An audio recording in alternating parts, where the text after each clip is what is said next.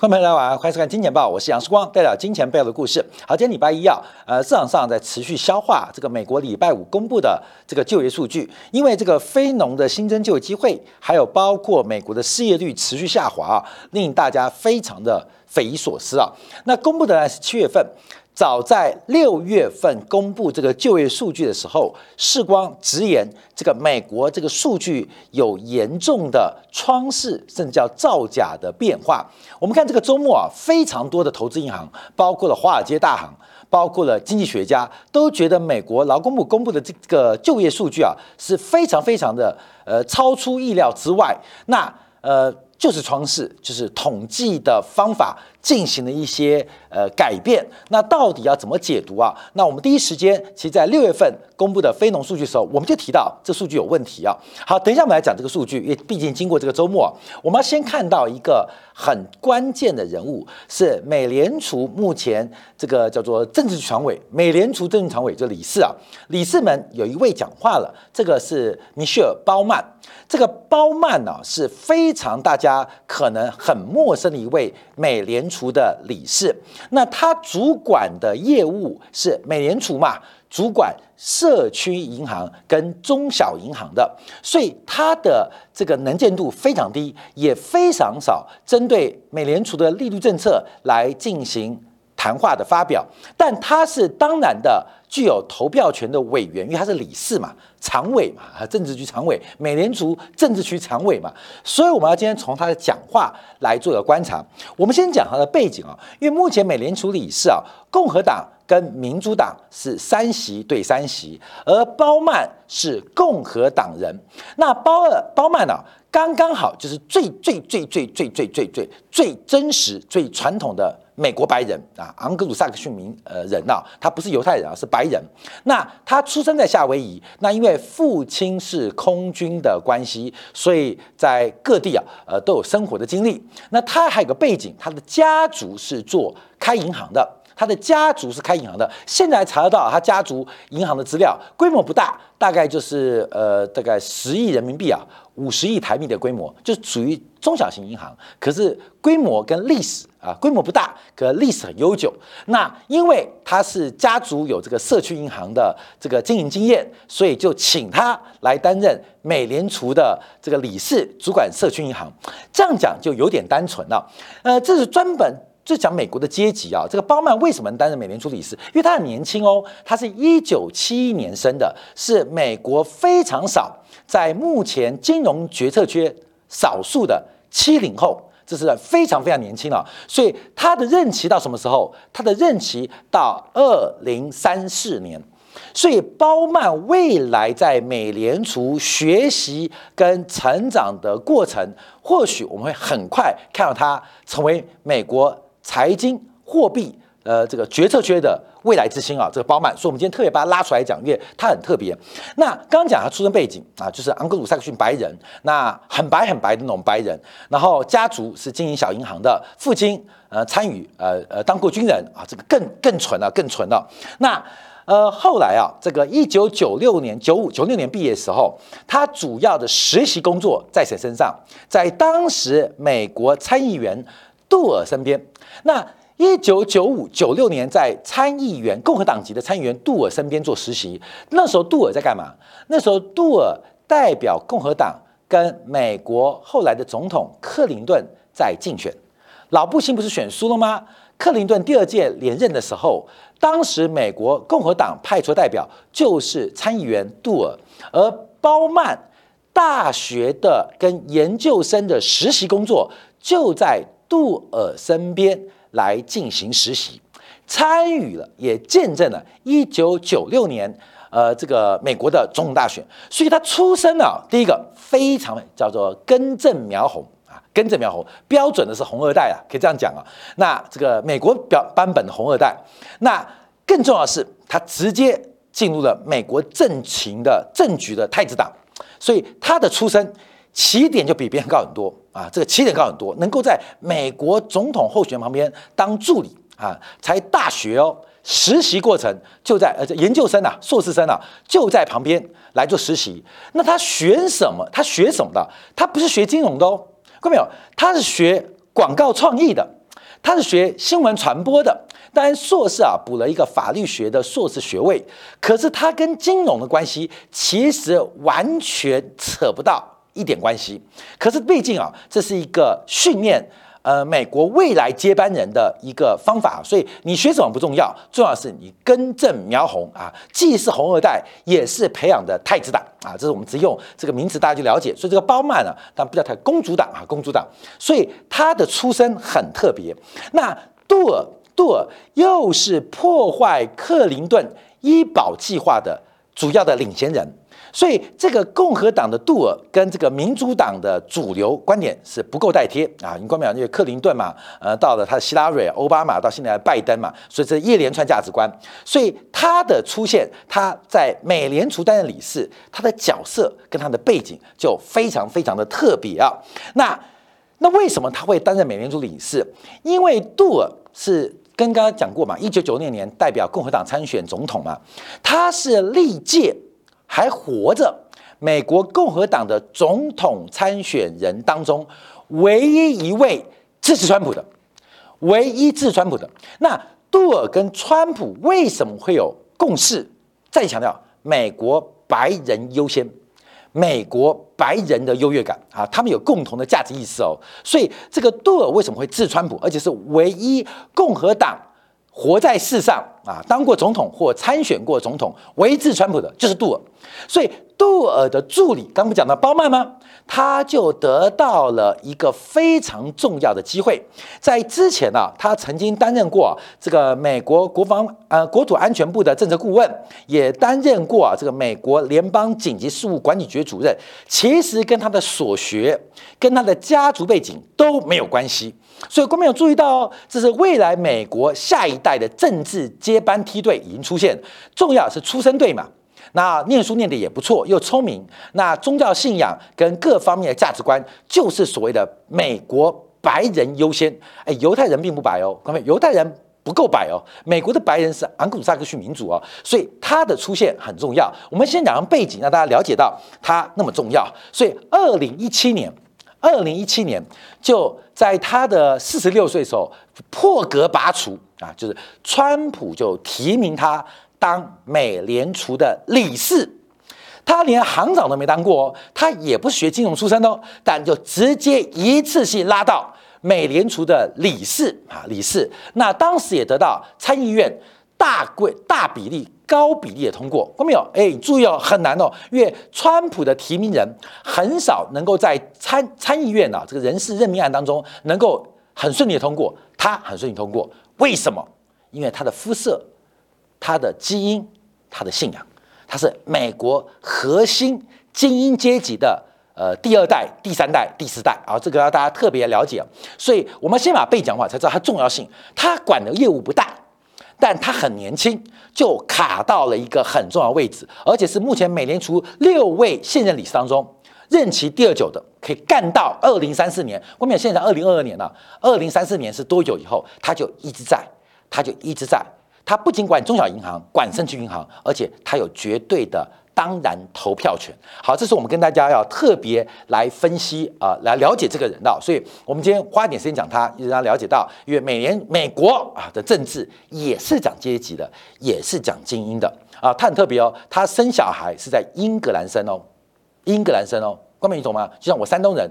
要生小孩的时候回山东生一样，虽然我是台湾人啊，但我的祖籍山东，可是要生小孩的时候要回山东生哦，让小朋友从小吃山东饺子长大啊！我知道山东饺子啊，呃，在这个这两天啊，两岸关系变成很敏感的政治食品啊，政治食品。所以，既然我算是台湾人，但我们的基因、我们的血印山东人，所以生要生在山东，所以他的两个小孩是回到英格兰生的。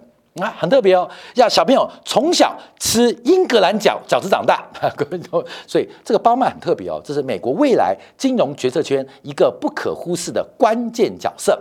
好，那我们回来讲他讲什么？因为这个力量，他共和党籍，又是川普的小女人，也代表美国。我们刚刚讲的背景，就是未来金融圈，他当美联储理事啊，或甚至当担任副主席的机会都非常大。能不能担任主席，那就要政治来判断了，因为他毕竟不是极专业的或被背景是这个金融啊或财务出身，也不是经济学家。可是政治正确啊，政治正确。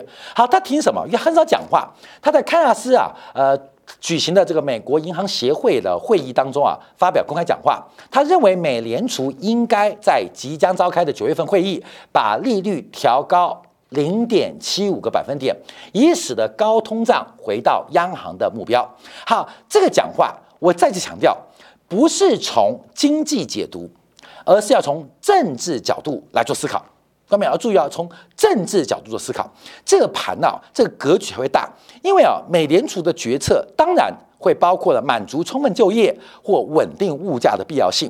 可是我们知道，美联储最重要的工作、最重要的功能，就是维持美元的地位，使得全世界以美元为核心，以美元作为全世界不管是清算、结算。或是价值标准的核心，这是美联储最重要工作。所以，除了充分就业，除了稳定物价之外，我们当然知道，美联储是一个非常非常也讲政治的一个部门跟位置，又重要。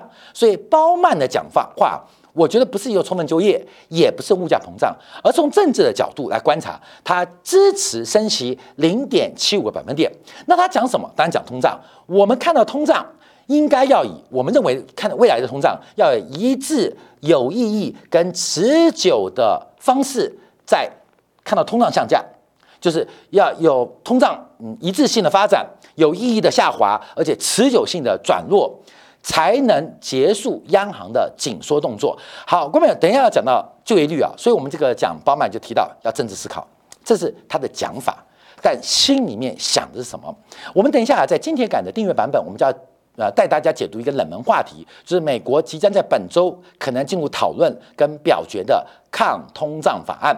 那这个总规模高达七千亿美金，到底能抗多少通胀？而这个七千亿美金的刺激。或是呃，这个收入会如何影响美国的结构？未来两年、五年、十年结构？等一下，我们在经典部分来分析一下抗通胀法案到底讨论什么法案，在讨论如何抗通胀。但这个配合的重点就是我们观察，包曼支持升息，应该是为了加强美元地位，而美元正在做全球的。资本的紧缩，那为什么美国要这种全球的资本紧缩？哎，我们这边保留一点点啊，要跟他报告，因为从两千零八年全球资本流动的形式跟流动的区域，今天我们会用国际清算银行最新的报告来跟大家分享。这个美国已经发生发现了一些危机，正在发明一些方法来改变这种。对于美国美元越来越不利的趋势，那表面当中需要一个强势美元，而强势美元的本质就是要一个非常理想的报酬率，不是生产力哦，是报酬率。所以美元的升息，大家不能只看通胀啊，不能只看到就业环境，要特别观察的是美元本身的内涵的。报酬率，这是美联储在这一突破紧缩当中很特别的价值。所以啊，我们在过去这一年提到啊，过去一年提到这个趁中国有病要中国的命，那这个方法就是资本的收缩跟释放啊，如何在中国房地产泡沫破灭之时收缩资金，这对于美元。对于美国的国家利益来讲是非常非常重要的。好，那我们就往下观察啊。那昨礼拜五啊，公布了美国的这个就业市场的报告。先看不告，先看到这美国非农的，扣掉农业的新增就业人口，竟然竟然暴增了五十二点八万人，这比预期上预期远远高出一倍，而且是连续连续四个月超出预期。连续四个月超出预期，从这个五月份的三十八点六万人，包括六月份三九点八万人，过去这三个月，美国新增的就人口就高达了一百三十万人，这是一个非常强劲的。就业数据非常强，就业数据。那拜登随即发表声明啊，失业率回复近二战以来最低的水平，参与工作人比美国历史上任何时期更多，主要是我推进的经济计划发挥作用啊，这个基本上所有功劳是我身上。所以我们看到美国的就业市场啊，在礼拜五公布数据吓坏大家啊，吓坏大家。为什么吓坏大家？因为这个数据啊匪夷所思。啊，大家假如今天啊看到很多的投行啊、经济学家的分析，就是都在解释这个数据到底怎么来的。其实这是礼拜五公布七月份哦，七月初公布六月份的时候，世光应该是所有财节目第一个提到美国的就业数据有问题。美国的就业数据有问题，哎，有问题在哪边哦？我们随便举几个例子啊，包括我们看一下这个美国 ISM 的制造业采购经理指数，当时有调查嘛？那其中一个指向就是美国制造业，等一下讲服务业啊，美国制造业目前对于聘雇人力的前景，采购经理人就是控制成本的主管嘛，所以我们看到在这个。七月一号，我们不要看八月一号，七月一号，因为六月份数据会决定七月份数据啊。其实美国的雇佣指数早就跌破五十以下，代表什么意思？美国的制造业目前是考虑到优先节约人力、收缩聘雇的方向，这是美国制造业哦。那美国制造业占美国总就业大概百分之十左右，所以我们用制造业来做观察，当然不完整哦。可是你可以先看到，从制造业的数据做观察，从制造业数据做掌握，其实美国的制造业的就业人口跟就业机会，理论上不要说减了，要增很难，你知道吗？啊，这第一个，从这个美国自己公布的这个采购经理人的领先指标，问这些采购主管现在怎么办啊？第一个是不是要降低生产？还是要降低库存。那所有采购经理人一致的说，在降低生产跟降低库存之前，我们先要降低人力啊，降低人力。所以这是一个背离的一个方向。好，我们再往下观察啊。那昨天公布的失业率啊，礼拜五公布的失业率也很低，这个失业率低到仅仅只有百分之三点五。那这个完全呢，就出现一个叫做超额就业的环境。因为纽约美联储之前才提到，美国的充分就业标准是百分之五。百分之五啊，这个跟百分之三点五啊，最新数据就出现了比充分就业更低。为什么要百分之五会有失业？因为一个正常社会一定会像摩擦性失业，也必定存在一些结构性失业的呃这个含量啊。摩擦性就是我要换下工作，或我想先休息一下，或我要进修，我要在职读书，或是呃脱脱职读书叫脱产呃进修等等。所以这个叫做充分就业的环境。假如市场上的就业失业率低于充分就业的环境，就会发现人力不匹配的发展。关美，你懂吗？不客气来讲，我本来要请一个人，就请来一头猪，啊。就是真实发展了。我本来请了一个人，就变成请一台猪啊，请一头猪，这就是变成人力非常不匹配的一个环境跟变化啊，环境跟变化，这就是代表整个市场人力的结构跟市场对于劳动的占要素分配出了问题。那什么分配出问题？就是付出过高的价格，结果请到了很差的人。人力资源啊，这市场分配就出现问题。好，这是美国刚非农基基之外啊，还有包括失业率，还有不仅呃没有反弹，还更低啊，从上个月的三点六掉到三点五。好，那我们看服务业啊。这个刚刚讲到了，这是制造业。我们看在公布七月份的数据之前啊，我们看一下在当时 ISM 公布的六月份的服务业采购经理指数。那这就在美国人口多了啊，大概涵盖的范围就美国大概八成的就业人口。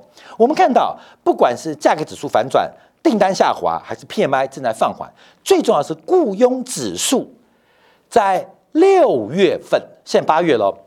六月份就已经跌到五十以下了，所以不管制造业，不管服务业，从整个美国的企业端，就是人口人劳动人口的需求者来讲，不管是制造服务业，现在考虑的是紧缩跟裁员，在收缩。再收缩，所以我们刚刚不管看到的绝对人数的非农的新增就业人口，还是失业率，这个数据都出现了背离跟发展。好，讲到这边，我们看今天很多经济学家就提到了这个数据啊，真的是匪夷所思。好，礼拜三礼拜三公布 CPI 了，关键这数据好还是坏？关键这数据好是坏？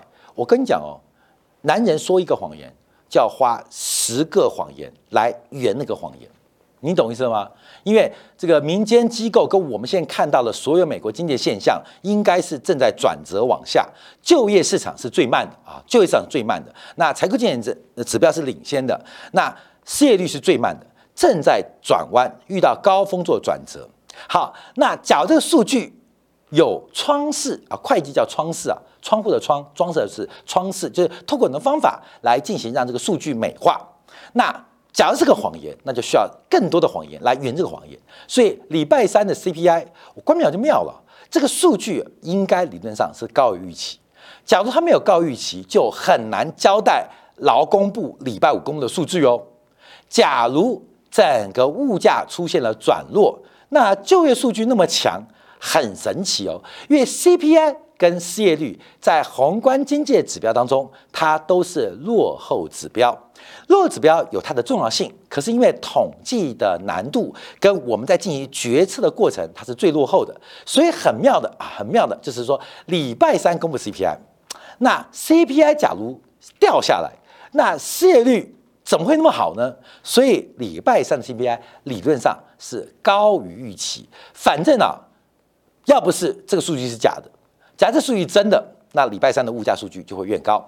那我们今天要提什么？我们从包曼看到失业率，因为目前美联储的官员的讲法跟美联储试图传达跟市场沟通的语言，跟市场跟市场是完全的背道而驰。所以我在上礼拜五提到，这跟两岸关系一样，这个解放军的船在跑，弹在飞，台湾的舞照跳。饭照吃，一片安和乐利的感觉啊，安和的感觉。那我不知道是像礼拜六、礼拜天这个呃，原附近也停前呃定位置嘛，都订不到，都订不到，都订不到。呃，我也不知道为什么那么好，可能是最后一餐吧，对吧？所以所以也不是那么乐观，可能最后一餐，爸爸。我们要好好再庆祝一下，因为明年的爸爸可能你就不是我爸爸 啊，不是爸爸，所以我不知道六日为什么这个景气那么好，可能是父亲节提早过庆过庆生庆祝的关系啊，也有可能是最后一餐啊，最后一餐爸爸还在我不在，因为我要去当兵了啊，所以呃，到底什么？反正这是个现在一个是现实环境，一个是未来可能啊，现在出现很大落差，所以美联储的官员讲法。跟市场的沟通出现了极大的落差，极大的落差。所以，我们看目前啊，整个美联储的英歌的分布啊，我们用菲普曲线进行了调整，这个斜率是非常非常平缓的哦，代表目前美联储至少他们的讲话，至少他们的投票，对于现在的物价。是没有办法接受跟忍耐，而对于失业率的提高是有非常大的空间。可是谁会对失业率很敏感？那就是拜登嘛，因为十月期中选举，所以比较去年十一月，因为去年十一月在炒什么？炒鲍威尔能不能连任？当时不是大家对赌吗？鲍威尔会不会连任？还是布雷纳德会来替换他？所以整个美联储的升息脚步，因为政治关系延后了半年嘛。这是现在解读，就是去年美联储该升息不升息啊？那些什么耶伦、鲍威尔都乱讲话，都说没有没有没有没有。主要原因为什么？就是为什么说争取连任嘛？啊，那现在十月份啊，十月份很多参众议员要争取连任，所以很妙。第一个通胀要压，第二个失业率不能高。那怎么办呢？怎么办呢？啊，怎么办呢？啊，怎么办呢？就跟兄弟跟情人之间，你必须做决策嘛。我们人生就在做决策，看到没有？这边是陪兄弟，这边是陪情人，你懂吗？你到底要陪兄弟还是要陪情人？没有办法嘛，最后只好把情人带去跟兄弟一起见面嘛。啊，不然就把兄弟带来约会变电灯泡，不可能，这两个绝对是负相关，因为通胀。物价跟就业市场绝对负相关，你就当做这边比较在乎兄弟，这边比较在乎情人，好，后面就两派嘛。兄弟最重要，女人是衣服，爱情诚可贵，兄弟啊都是骗人的啊，只有吃玩乐都是酒肉兄弟，就是两派逻辑，所以两派的对称。那现在观察，大家都在乎情人，不在乎兄弟，兄弟是谁？通货膨胀，所以目前啊不在乎失业率啊，不在乎都在乎通货膨胀啊，在乎兄弟的感觉。所以目前我们看到这个市场上美联储的官员态度正在改变。好，那我们要持续分析什么原因啊？好，我们看一下劳动参与率，因为劳动参与率啊，它是失业率，你要先找工作才会失业嘛。这个劳动参与率啊，不增反减，从原来六月份的六十二点二，七月份掉六十二点一。那主要下滑的原因是二十五岁到五十四岁的劳动参与率掉到了八十二点四，从三月份的最高峰八十三降到现在八十二点四。三月份、四月份、五月份、六月份。一路往下掉，也就是主要的工作年龄的工作呃这个人口，基本上他们的劳动市场的参与率反而是越来越低，越来越低。那另外在反弹的妙了，五十五岁以上劳动参与率来到三十八点七 percent，虽然不高，虽然不高，因为五十五岁以上还是要工作。也蛮辛苦的，是三十八点七，它低于新冠疫情之前，可是是过去一段时间支撑美国就业市场一个很重要的一个呃托底的能力啊。可是我们看劳参与率的一个复杂跟变化，也很难解释哦，也非常难解释，就是找工作或想要工做工作的人变少了啊，变少了，所以这个数据的一个调整，让这个周末很多经济学家。都匪夷所思，哎呀，你解释不完的啦！因为什么？你就想，这个数据是可以调整的啦，这数据可以有很多方法做调整的。那我们观察一下，因为目前碰到一个更离奇的事情，就是我们之前提过贝弗里奇曲线。这个贝弗里奇曲线一边讲的是职缺，一边讲的是失业率。其实目前美国的摩擦性失业非常严重。我们直观做观察，美国的自然失业率是百分之五，这数据是不牢靠的，因为啊。从目前贝弗里学观察，美国的结构性失业应该就大于百分之五，摩擦性失业我们一般抓百分之三，所以事实上这样观察，美国的自然失业率应该在百分之八以上。就是正常结构，一百个人会有八个失业，有的是他的工作的技能、体力不能满足工作的需要，另外有一半是在换工作或在职啊，或呃这个脱产啊、离职进修，很多原因啊，所以这才是应该合理的水准。我估计的比美联储估计的更高，哎，不管我估计、美联储估计都没有市场低啊，市场超低的啊，市场现在三点五 percent，所以目前我们看到从整个自然失业率就最自然的情况。目前美国的就就业市场失业率都偏低，那偏低会发生事情，供不应求，所以工资又超出预期了。美国七月份这个工资啊，以月增率来讲，比六月份又上涨了零点五 percent，年增率比去年同期上涨了五点二 percent。所以我们看到，既然这个劳动市场供不应求，所以工资的涨幅理论上。就会增快，会加快。可是按照目前的就业情况，这个工资的涨幅又偏低哦。为什么？这种工资的涨幅在那么低的失业率环境，工资的年增率仅仅只有百分之五点二，其实也不太合理，你知道吗？所以现在啊，美国所有数据啊，这个就业数据很难解读，非常难解释，因为呃，就跟。事实不符嘛？我我们六月呃七月份做第一次的时候，我们讲美国没有那么多人口没，美国没有那么多新增人口嘛。美国平均每个月按照出生率观察，加上移民哦，大概就是净增加，每个月平均就三十多万人了。那扣掉一些呃照顾家庭的啊，扣掉一些可能在念书的啊，扣掉一些勤薪等等不工作的理由啊等等，所以每个月增加二十万人很合理。可是美国每个月都增加三十万人哦。甚至要上个月增加五十万人！美国哪里来那么多人啊？郭美，你懂意思吗？美国没有人啊，因为美国现在加州零元购，这个你抢抢劫啊，不要超过九百九十块美金，基本上呃刑事、刑法、刑警跟司法是不会追诉的。所以美国现在连抢劫的人，连抢劫集团都在招人哦，嗯，招不到抢，配合机抢没有啊，没有。所以目前美国的数据啊，基本上就很特别。好，这个特别啊，但我们要观察到。因为市场反应不是这样，市场也不相信这个美国劳工部公布的数据，那市场更不相信美联储讲的话，所以我们看到，包括了这个两年期、十年期的利差又在打挂啦，啊，又在打挂，到这个七月份一度是来到了负的零点四九五。好，刚才我们看到这个通胀预期也在往下掉。我们这边看的是五年期的通胀预期，从三月份以后就一路的放缓。市场上在做什么压住？在压住美国的经济。会崩溃，美国经济会萧条，美国的经济会下滑。所以，不管这个失业的数据、就业市场有多强劲，其实这种预期市场上已经反映到后面的预期，也就是六七八九十到美国其中选举结束之后，这种数据可能会要进行一个回归啊，进行一个回归。这个回归回归之后，这数据可能就快速恶化，而这个恶化会限制了美联储的升息能力。也就是不管美国的美联储官员如何讲话、如何投票，你升得越快越急，你越容易见到顶峰。好，配合其他几个数据啊，包括了在上礼拜联合公布的农粮农组织公布的食品价格，大家知不知道？这个全球的粮食价格出现了崩盘了。我们从这个观察，虽然粮价格很高，可是这已经创下两千零八年来最大的单月跌幅。整个粮食的价格出现了闪波，油脂、奶类跌幅更大。那主粮，不管是黄豆、玉米、小麦、大米，都在跌。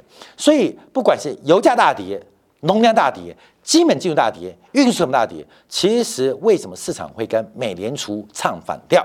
好，各位朋友，到底谁错谁对？其实可能大家都对哦，可是错在什么地方？就是我一开始提到包曼，美联储的升息从头到尾就不是来管景气周期，不是关心失业率，更不是要打击通胀的。美联储的 put 啊，柜场市场觉得美联储 put 就经济萧条。美联储一定就是美联储最先低头的，就是自然价格的崩盘啊！一崩盘，马上释放钱。可大家知道，美联储现在最重的使命，可能是趁中国有病要中国的命哦。这可能代表是美元这一次不是为了通胀，也不是为了紧张劳动上紧张，而就是为了紧缩而紧缩。美联储就是为了紧缩而紧缩。从什么证据可以看到？日元的贬值，从欧元的贬值，从油价明明供不应求，照样大跌。这是对于欧佩克的紧缩，也等于欧佩克财富的贬值哦。这些面相看出来，美联储它的目标不是物价，它的目标就是脑子不爽。为紧缩而紧缩，而这个事情曾经在四十年前的 Volker 发生过，所以市场有没有误判？市场没有误判。那市场误判了什么？市场误判了我们过去曾经习惯认识的美联储 FED Put，以为它要保护市场，可大家特别小心。就是为了紧缩而紧缩，这是我们要特别做观察的。所以，我们继续观察。第一个，油价在今天再创新低啊，完全符合我们预期啊。我们是非常跳痛的，在一百二十块钱看过油价，当时呃，摩根斯丹利看一百六嘛，高盛看到两百，还有看到四百，花旗吧啊，美银吧，还看到四百。我们说油价跌了啊，大家不相信。好，我们当时做了一个判断，我们不是赌油价下跌，而是油价纽约现油。八十五到九十块这个区间跌破之后，全球的主跌段，也就是戴维斯双杀就即将开始。现在市场上累积的反弹能量，其实刚好配合我们第三季末、第四季初正在预期发生的事情。预期什么？市场没有看错，而是市场从根本上。这次看错了美联储的目标，分享给所有好朋友。好，休息一下，我们在今天的部分就要分析美国国会在讨论抗通胀法案。各位，你知道吗？这个名为抗通胀法案，今天在我们小编整理之后，看不到任何一条跟抗通胀有关的细节哦。所以，到底挂什么羊头卖什么狗肉？除了美联储挂羊头卖狗肉之外，这一次。美国民主党的参议员所提案的抗通胀法案，同样是挂抗通胀的羊头，那到底卖什么狗肉呢？休片刻，怀做进一步的观察解读。